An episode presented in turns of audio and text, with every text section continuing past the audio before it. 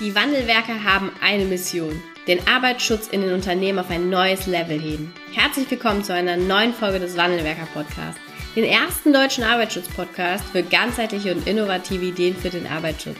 Heutzutage können Informationen schnell gegoogelt werden. Experten, die mit neuen Strategien und Methoden Arbeitsunfälle nachhaltig reduzieren, sind gefragter denn je.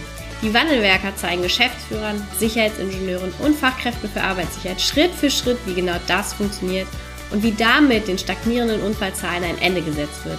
Es gibt keinen Grund, länger zu warten. Jetzt ist der Zeitpunkt, um Arbeitsunfälle zu reduzieren. Bevor es mit der aktuellen Podcast-Folge losgeht, hier noch eine Information für euch. Der Deutsche Arbeitsschutzkongress startet in die zweite Runde. Nachdem wir im letzten Jahr eine ausgebuchte Veranstaltung mit über 130 Teilnehmern erleben durften, mit vielen tollen Fachkräften für Arbeitssicherheit, Führungskräften und auch Geschäftsführern, haben wir uns in diesem Jahr entschlossen, den Deutschen Arbeitsschutzkongress noch einmal zu vergrößern. Euch erwarten spannende Vorträge, tolle Workshops, sowohl von Seiten der Versicherer, DGUV und auch Berufsgenossenschaften, aber auch aus der betrieblichen Praxis heraus. Wir haben tolle Redner von Dr. Stefan Hussi angefangen über Professor Dr. Anke Karl als Leitung des ASGAS. Auch Thomas Willrich wird mit dabei sein und viele weiteren aus der betrieblichen Praxis, die Bezug nimmt auf die Gestaltung des Arbeitsschutzes in 2024. Die ersten Tickets sind vergriffen.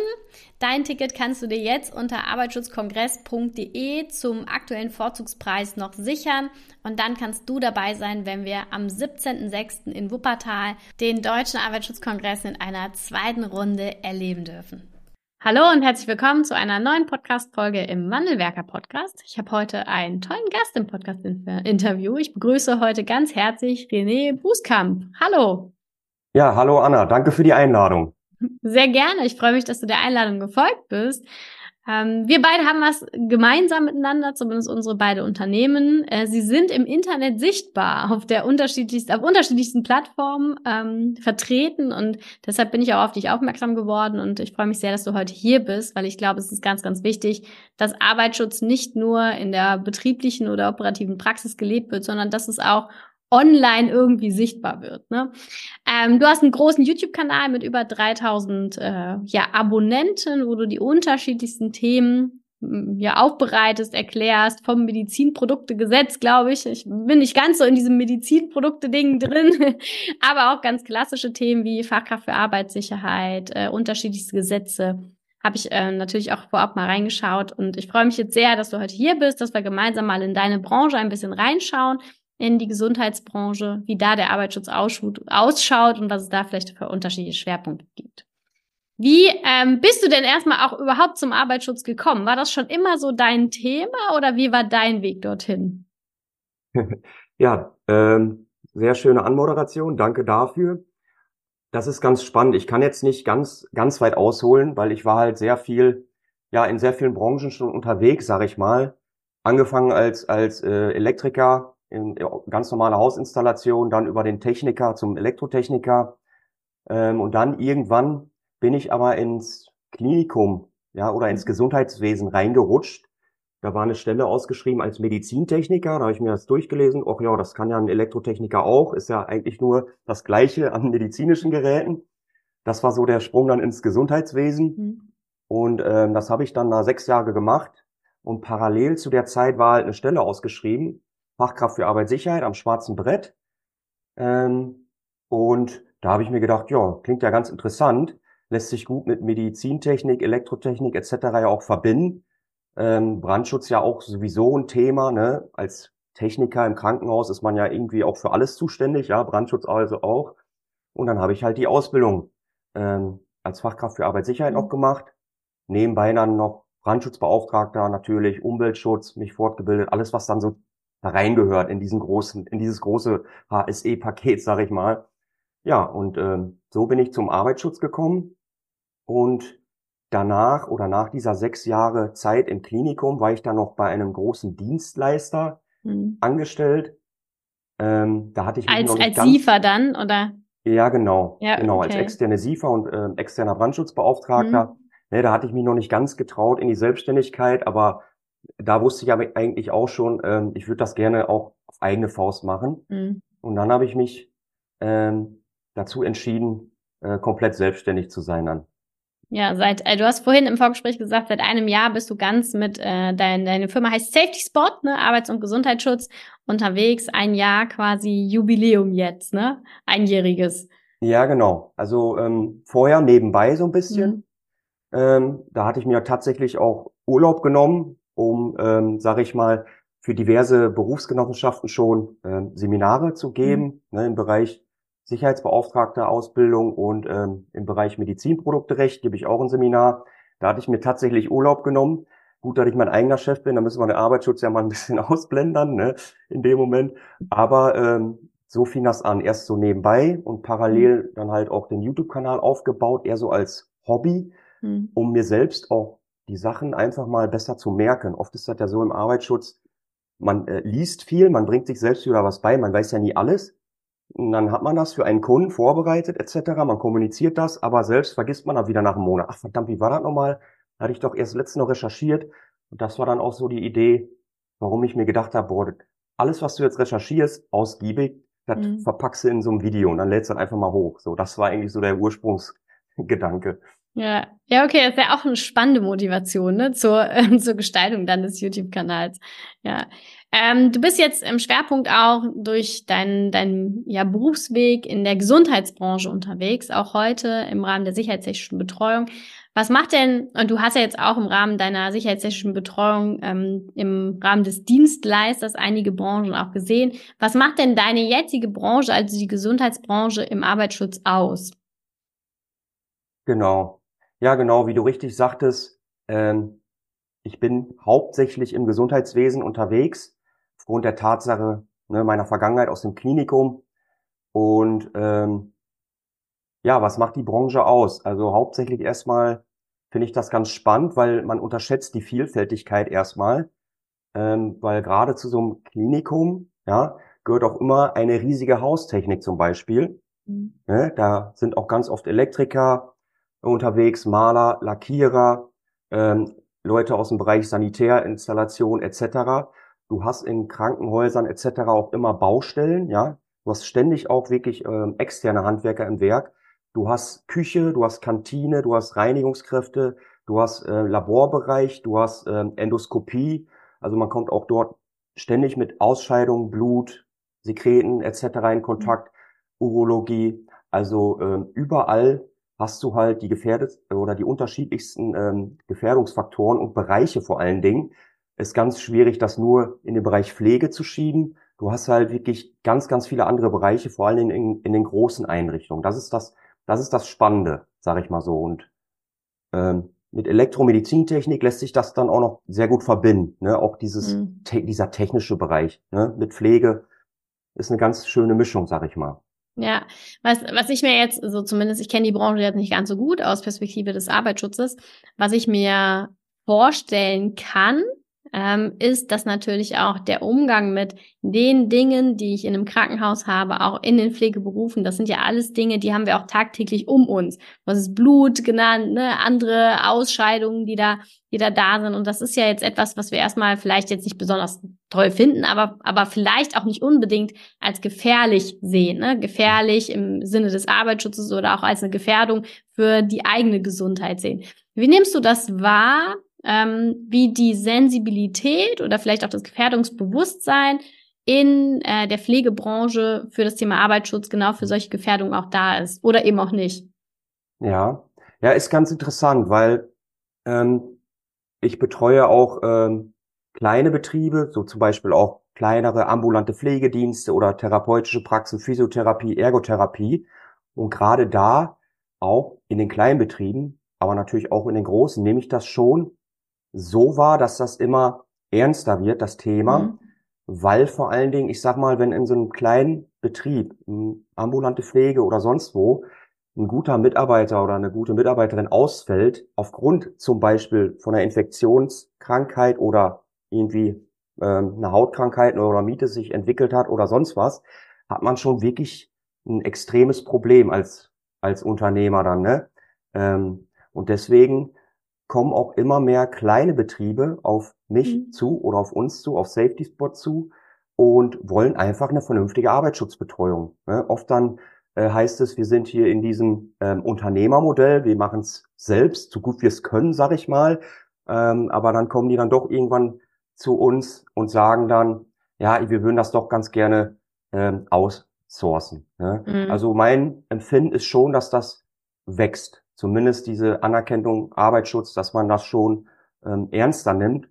Demografischer Wandel, wir haben wenig Fachkräfte in der Pflege und deswegen ist es ja auch umso wichtiger, die Babyboomer, die rutschen ja jetzt alle ins Gesundheitssystem oder beziehungsweise die müssen davon Anspruch nehmen. Ja, leider, ne, man wird halt älter und deswegen wird die Branche auch noch wichtiger und ähm, deswegen, wir Arbeitsschützer haben dann auch eigentlich noch einen wichtigeren Auftrag, weil das wird halt mhm. halt letztendlich immer wichtiger. Ist ja auch eigentlich relativ logisch nachzuvollziehen, ja. Ja, aber gerade das, was du natürlich jetzt beschrieben hast, ist, wir haben ja in der Pflege und jetzt ist die Corona-Zeit ja schon ein bisschen her, aber ähm, auch, auch darüber hinaus ist es ja so, dass wir einen unglaublichen Fachkräftemangel in der Pflege haben. Mhm. Und ähm, dass sehr viel Pflege, auch sehr wenig Pflegepersonal kommt. Ähm, ist es äh, oder kriegst du das mit oder nimmst du das wahr, dass natürlich auch die äh, die, die wenige Zeit oder die wenigen Ressourcen, die dann für einzelne Pflegenden, pfle zu Pflegende vielleicht auch zur Verfügung stehen, dass das einen negativen Einfluss auf das Thema Arbeitssicherheit hat. Also dass dieses Mal eben schnell, was wir natürlich auch aus der operativen Praxis am Band kennen, ähm, dass das natürlich auch etwas ist, was in der Pflege nochmal viel schwerer wiegt, weil einfach der Zeitdruck und wir arbeiten ja immer noch mit Menschen auch nochmal ein ganz anderer ist. Doch, das nehme ich auf jeden Fall wahr typisches Beispiel ähm, hinsichtlich, sage ich mal, Muskelskelettbelastung, Erkrankung, ähm, mal eben den Patienten umbetten, mal eben alleine zum Beispiel, ne? Mhm. Ähm, weil zum Beispiel erstmal niemand sonst da ist, vielleicht in der Nachtschicht oder sonst wo oder in der Spätschicht. Man kann sich dann nicht auf kurzem Wege Hilfe holen oder man ist ganz vielleicht auch einfach zu bequem, was ja auch gar nicht verwerflich ist. Der Mensch ist halt bequem, ja. Ich glaube, das kennst du auch ganz gut, ja. Ist ja auch eher so euer Gebiet, ja. Von Haus aus faul, sagt man ja. Mhm. Ähm, oder ist halt auch dann zum Beispiel, was das Problem auch noch vertieft, sage ich mal, es gibt oft Hilfsmittel, ja. Äh, Patientenlifter, Aufstehhilfen, die, das gibt es alle. Mhm. Aber das kostet ja auch sehr viel Geld. Und machen wir uns auch nichts vor. Gesundheitswesen ist jetzt nicht die reichste Branche, ja, wir sprechen jetzt nicht hier über chemische Industrie, sag ich mal, dann wird vielleicht so ein Lifter nicht für jede Etage angeschafft, sondern vielleicht so ein Lifter für zwei oder drei Etagen, dass sie sich den teilen. Und das okay. ist dann wieder auch deine Expertise, äh, würde jeder den Lifter holen. Ich bezweifle, oder wenn der in der zweiten oder dritten Etage ist und man ist selbst im Erdgeschoss, genau, du. Äh, Auf gar keinen Fall. genau. Also die wenigsten Menschen würden das tun, egal ob sie beschäftigt sind oder nicht beschäftigt sind, egal ob es ähm, ein Lifter ist oder auch ein anderes Hilfsmittel, wenn ich zwei, drei ja. Etagen laufen muss. Wenn ich es aber rein theoretisch so kann, da muss schon sehr, sehr großes Bewusstsein da sein, das zu tun, ne, für, für den Menschen. Ja. Genau. Und das sind so die ähm, üblichen Probleme dann auch letztendlich im mhm. Gesundheitswesen.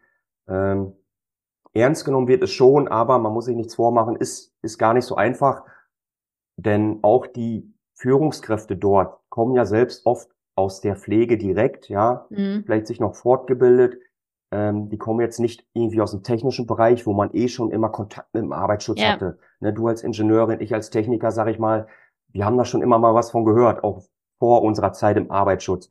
Im Bereich Pflege, ja, da weiß man vielleicht, dass man ähm, keine Latexhandschuhe mehr tragen sollte, sondern eher Vinyl und Nitril. Ja, und dann war's das auch schon. Und jeder weiß eigentlich doch schon, dass man auf seinen Rücken achten muss, ja. Aber mhm. ne, man nimmt das vielleicht dann doch selbst nicht so ernst als Angestellter, sag ich mal. Das ist, das ist leider so, ja. Ja, das wäre ein Punkt, äh, den, auf den ich dich gleich auch noch angesprochen hätte. Ähm, und zwar äh, ist es, also zum einen, ich würde gerne an die, an die Frage zum Thema, ähm, hole ich mir den Lifter oder hole ich mir den Lifter noch eine, eine Frage anschließen. Wie äh, versuchst du jetzt auch in der operativen Praxis oder in der Betreuung dann deiner Mitglieds, ähm, ja, Mitgliedsunternehmen sind es ja nicht, aber deiner Kunden, ähm, wie versuchst du die auch dorthin zu fördern, dass das sinnvoll ist im Sinne der eigenen Gesundheit, vielleicht den Lifter doch aus der zweiten oder dritten Etage zu holen Und dann geht natürlich auch die Frage weiter, wie schaffst du es oder versuchst du dann auch die Führungskräfte, die am Ende des Tages mit entscheiden, mhm. gibt es einen Lifter pro Etage oder gibt es einen Lifter für ein mhm. Gebäude, auch dahin zu sensibilisieren, dass das sinnvoll ist, die Arbeitsumgebungsbedingungen natürlich so zu gestalten, dass das auch angenommen werden kann. Vielleicht fangen mhm. wir mit den Mitarbeitern an, die die, ja. die, die ausführen. Ja, also erstmal, ähm, ich habe mir da, also ich bin kein Freund davon, diese stupiden, langweiligen Unterweisungen so zu gestalten, wie sie schon sehr lange gestaltet worden sind, sage ich mal. Dieses typische PowerPoint runterrattern und dann geht da links ins Ohr rein und rechts raus, sage ich mal. Ganz ehrlich, das interessiert die Beschäftigten nicht. Und schon, man braucht auch schon gar nicht mit irgendwelchen ähm, Vorschriften oder Paragraphen kommen oder auch, auch nicht mit dem TOP-Prinzip oder so, nicht, ja. nicht bei den äh, normalen Beschäftigten. Ähm, da bin ich erstmal so unterwegs, dass ich halt auch ähm, ja versuche durch Workshops, also so ein bisschen die Beschäftigten, Beschäftigten mit einzubinden, ja, äh, um selbst drauf zu kommen, was wäre denn am effektivsten, um sich, ähm, um den Rücken zu schonen, ja, beim Umgang mit Patienten. Und in der Regel kommen die da auch ganz schnell selber drauf. Und dann frage ich nach, ja, woran scheitert das denn oder scheitert das denn? Ähm, warum macht ihr das denn nicht so? Dann, ja, dann kommen halt genau diese Themen, wo wir gerade schon drüber gesprochen haben, zu wenig Hilfsmittel zum mhm. Beispiel oder wenig Personal. Das hört man dann halt immer wieder. Und ähm, ja, wenn man als Dozent für Berufsgenossenschaften unterwegs ist, lernt man ja so ein bisschen auch die ganzen pädagogischen Ansätze, diese aus dem Bereich Erwachsenenbildung, kennst du wahrscheinlich auch sehr gut. Ähm, man arbeitet halt auch dann ganz gerne mit der Gruppe und rattert nicht nur PowerPoint runter, sondern man stellt Fragen oder, aha, was meinst du denn dazu? Ne, so ganz intuitiv, jetzt nicht dieses stupide runterrattern, sondern eher so mh, hm, gemeinsam, sage ich mal, so eine Arbeitsschutzunterweisung halbwegs vernünftig zu gestalten. Und ich erstelle ähm, Videos, ja klar, YouTube-Videos natürlich, ne? Die sind ja für die breite Masse gedacht. Ja. Ähm, ich erstelle aber auch Videos, die ich dann äh, nicht hochlade öffentlich, sondern die sind dann halt auf den ja, äh, Mitgliedsbereich äh, meiner Kunden von Safety mhm. Spot. Die sind dann wirklich nur ähm, über ein Passwort zu erreichen auf meiner Webseite, sage ich mal. Mhm. Ähm, da rede ich dann halt auch oder da spreche ich Unterweisung ein ja, und sage den Kunden halt, hör mal, ihr könnt das Material gerne nutzen als Unterstützung, ähm, weil da gehe ich dann halt auch wirklich mal ins Thema, zeig auch so ein paar Statistiken. Ich rede genauso mhm. wie mit dir jetzt so ganz offen, mhm. jetzt nicht irgendwie welche Paragraphen, sondern auch eher locker, sag ich mal. Ne? Ja. Ähm, Ach René, mal, das ist so schön, dass du das sagst. Ne? Ich predige das seit wirklich Jahren, könnte man fast mhm. sagen, sowohl intern in den Unternehmen als auch extern. Für externe Dienste, wir haben auch viele externe SIFAs bei uns mit als Kundinnen und Kunden dabei. Und ich predige das seit Jahren und schön mal jemanden zu treffen, der ist auch, ich sag mal, par excellence dann vermutlich, ne, wenn man jetzt seine mhm. YouTube-Videos auch kennt, in, in ähnlich guter Qualität dann auch umsetzt. Ja, sehr, sehr schön, finde ich gut. Ja, ja ähm ich muss mich natürlich auch bremsen manchmal, ja. Man hat sich ja doch, sag ich mal, viel angeeignet mhm. und ich bin halt auch manchmal ein bisschen ein Fan davon, sehr tief in irgendwelche mhm. Vorgaben einzutauchen, weil ja. ich das ganzheitlich verstehen will. Ja. Merkt man vielleicht auch in meinen YouTube-Videos. Ich äh, behaupte mal, dass ich da nicht viel Mist erzähle. Ich recherchiere dann auch wirklich sehr lange, gehe in die Paragraphen rein etc. ganz tief. Und das muss ich dann halt in dem Moment dann ausblenden. Das mhm. muss ich komplett ausblenden, und äh, ja, ist halt auch ja. menschlich. Manchmal äh, beweist man sich ja dann auch selber in dem Moment was, wenn man nochmal voll einen raushaut, aber das ist ja eigentlich Schwachsinn dann in dem mhm. Moment. Das, das stimmt. So. ähm, aber wir, wir arbeiten auch so, ne? Wir auch mit vielen Videos, mit vielen mhm. Erklärungen ähm, intern für unsere Kundinnen und Kunden. Und ich finde, was, ähm, was einfach der ganz, ganz große Vorteil ist, ist, dass man halt nicht jede Frage zehnmal beantwortet für einen, äh, ich sag mal, einen unterschiedlichen Kunden oder im Zweifelsfall auch den gleichen Kunden. Ne? Und es geht ja gar nicht darum, keine Fragen zu beantworten. Ne? Auch von äh, auf Führungskräfte, Mitarbeiterebene geht das Prinzip ja genauso, sondern die Qualität der Fragen Stück für Stück zu erhöhen, um einfach mehr Raum auch für Weiterentwicklung zu mhm. schaffen. Ne? Und wenn man natürlich immer wieder, ich erlebe das sehr, sehr oft, auch insbesondere bei SIFAs, die einfach mhm. kontinuierlich jedes Jahr jeder Führungskraft die mhm. gleichen Fragen beantworten. Und das ist, äh, Albert Einstein hat so schön gesagt, ne? Kennst du vermutlich auch. Wahnsinn ist es, jeden Tag das Gleiche zu tun und ein anderes Ergebnis zu erwarten. Und dann aber zu erwarten, dass die Führungskräfte sich im Arbeitsschutz weiterentwickeln, wenn wir das selber aber nicht tun, wird halt nicht funktionieren. genau.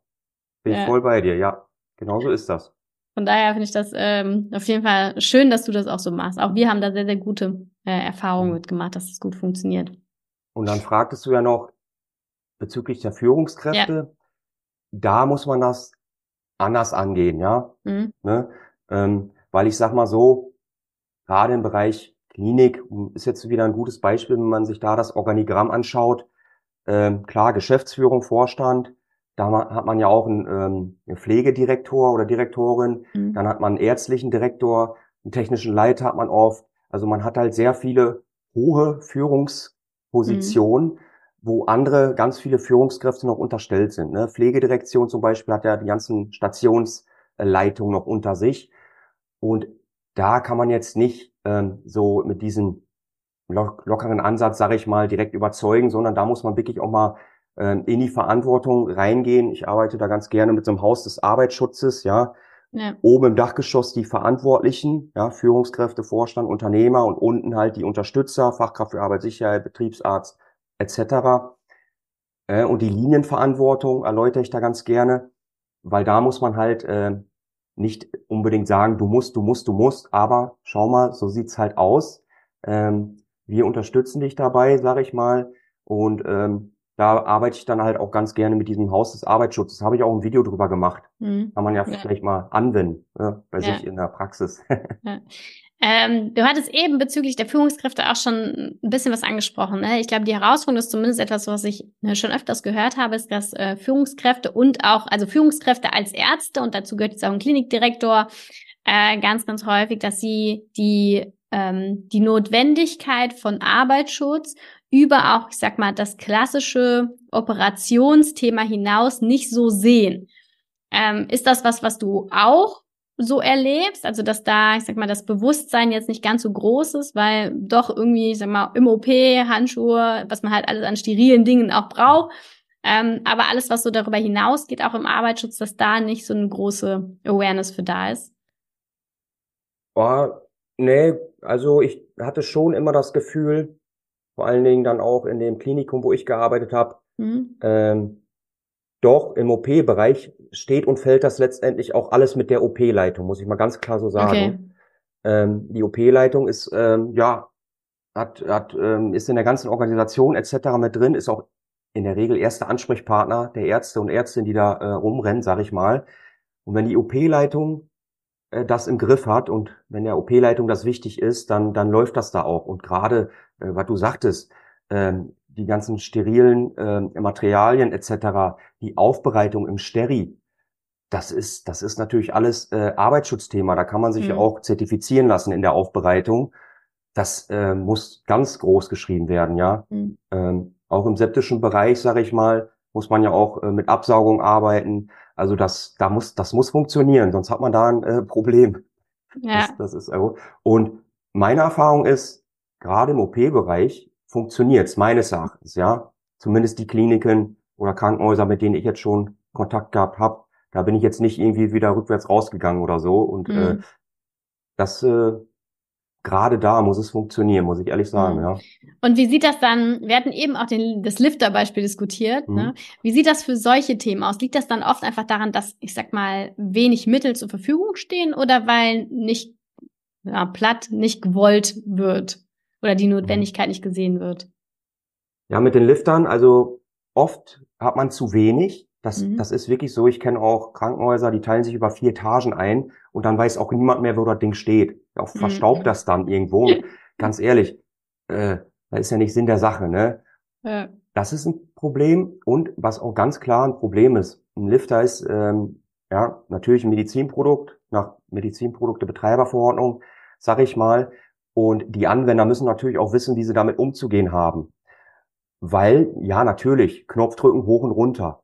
Aber mhm. äh, das ist schon, ich sag mal, ein mächtiges Gerät, ja. Und äh, mhm. auch mit den Gurten etc. muss man sich auskennen.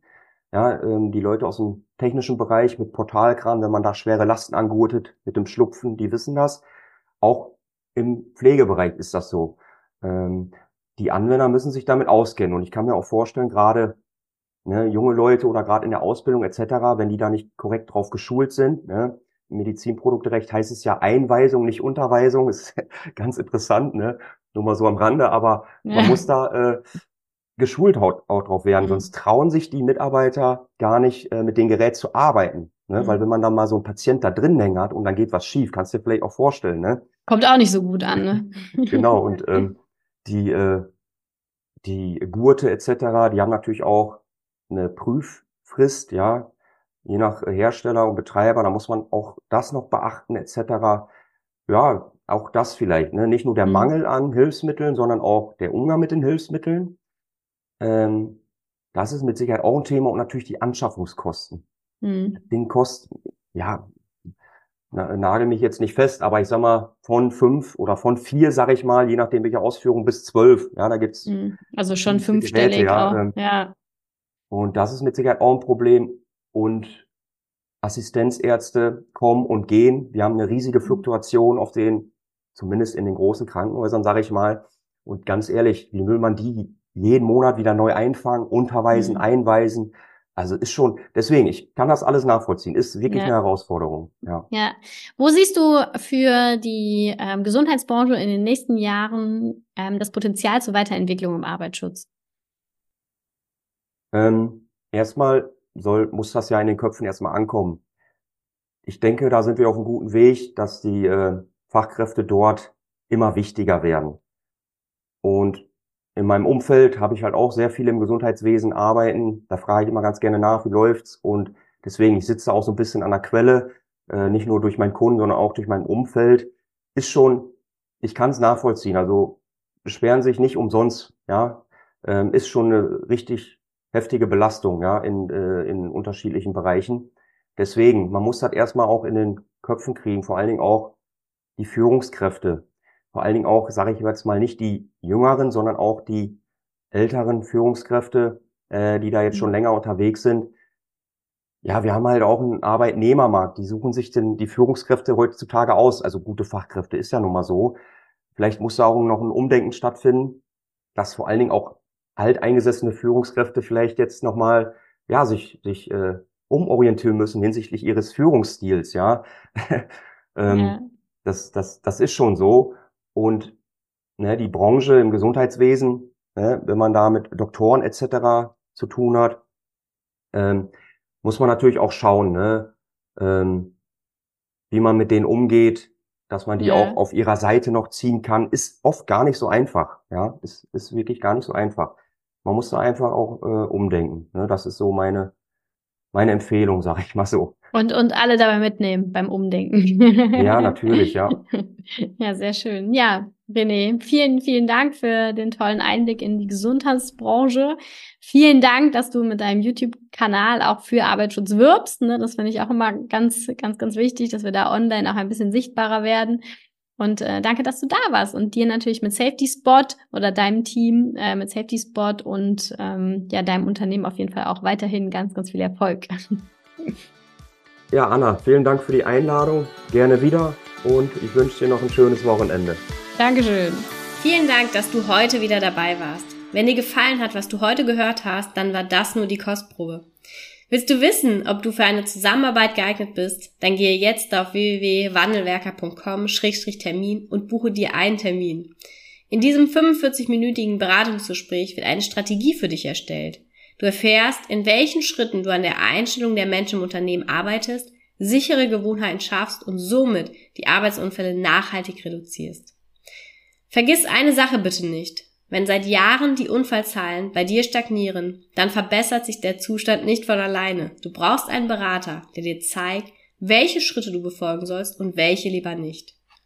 Wir haben Geschäftsführern, Sicherheitsingenieuren und Fachkräfte für Arbeitssicherheit in Deutschland, Österreich und der Schweiz dabei geholfen, die Sicherheitskultur in deren Unternehmen und bei deren Kunden zu verbessern.